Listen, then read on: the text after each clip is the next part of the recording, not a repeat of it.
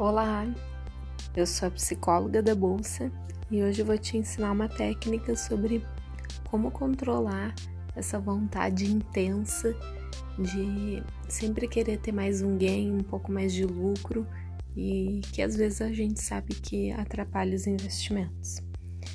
A gente pode chamar esse, essa vontade de ganância, é um nome feio assim, mas a ganância é esse desejo incontrolável de querer mais. De alguma forma é isso. E como é que a gente faz para minimizar isso? A gente deve colocar outros desejos ao nosso alcance, ter outras coisas muito boas acontecendo na nossa vida.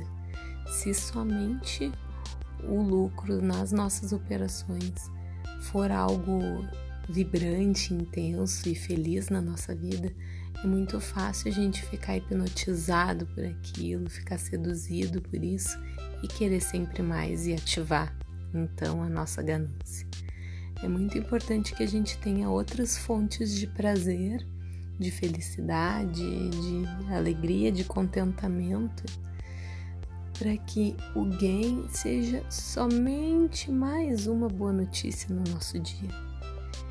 Enquanto ele tiver um peso assim de que se eu tive um gain, o meu dia foi glorioso, mas se eu tive um loss, meu dia foi completamente inútil, imprestável e terrível.